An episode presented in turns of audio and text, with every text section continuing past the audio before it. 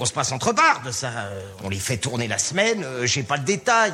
Allez-y, roulez, roulez Nous sommes le lundi 10 août, et si tu sais pas quoi regarder ce soir, Simon Rio te conseille The Rocky Horror Picture Show. Hello. You've arrived on a rather special night. Tonight, my unconventional conventionalists Takes its toll. But listen closely.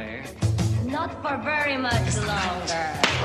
that my beautiful creature is destined to be born!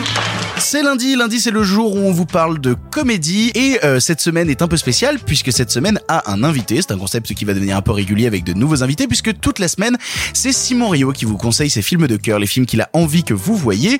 Et il commence cette semaine avec le Rocky Horror Picture Show. Simon, de quoi ça parle le Rocky Horror? Dis-moi plus. Et pourquoi conseilles-tu ce film? De quoi ça parle le Rocky Horror Picture Show? D'un petit couple américain, bien sous tout rapport, petit couple de républicains qui est sur le point de se marier, ils sont fraîchement fiancés, on sent qu'on se fait pas trop sauter l'opercule fraîcheur souvent, mais on s'aime d'un amour tendre et conservateur. Et bah tout d'un coup, alors qu'ils vont visiter le professeur de l'homme, enfin en gros son mentor, sur la route, il leur arrive un terrible orage, la voiture est en carafe, ils sont obligés de chercher un abri, et justement à côté de la route sur laquelle ils se sont retrouvés dans la panade, il y a un immense manoir éclairé par les éclairs qui zèbrent le ciel, ils sonnent pour euh, quérir un peu un peu d'hospitalité, et quelle ne va pas être leur surprise, car si leurs hôtes sont plutôt rigolos, sympathiques et en couleur, il s'agit en fait de toute la cour du terrible Frankenfurter, un extraterrestre humanoïde qui vient de la planète Transsexual Transylvania, qui aime les films de genre, la transsexualité, euh, niquer partout et chanter. Ce que ça va donner donc, c'est une comédie musicale qui est pensée comme un gigantesque hommage à tout ce que le cinéma et euh, la littérature ont produit de série B. C'est-à-dire qu'on va citer énormément de petits films de pulp, de serials et de héros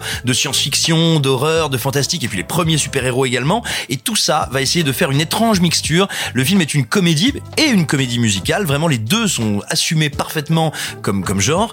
Et, c'est vraiment dément. C'est-à-dire que on a des morceaux d'un espèce de rockabilly des années 70. Le, film est de 75. C'est l'adaptation vraiment très littérale, très très fidèle d'une comédie musicale qui déchirait tout au Royaume-Uni. Les États-Unis se sont dit bah tiens, on doit bien pouvoir en faire un film qui va marcher. Sauf que vous pensez bien que entre cette espèce d'état d'esprit libertaire, cet amour à tout un cinéma des marges, qui finalement ne sera pas, euh, on va dire, qui sera pas amené au grand public avant Tarantino. C'est-à-dire que euh, cet amour de la série B va, euh, va rester un truc très bizarroïde pour beaucoup de gens pendant très longtemps. Et il faut savoir donc que le Rocky Horror Picture Show va être un bide à sa sortie en salle, mais c'est un film qui va être adoré immédiatement par un cercle de fans assez restreint. Et c'est du Rocky Horror Picture Show que vont naître ce qu'on appelle les séances de minuit, les Midnight Fest, les Midnight Pictures. Tout simplement, bah, c'était le Rocky Horror Picture Show qu'on projetait avec le public déguisé à minuit. Et donc c'est un film qui a énormément de rituels, qui est incroyablement drôle, qui est incroyablement sexy, qui est vraiment complètement taré et qui a pour moi ce truc que je trouve incroyable, c'est que les interprètes, à part Meatloaf qui euh, qui chantent les chansons, ne chantent pas particulièrement bien ou particulièrement juste,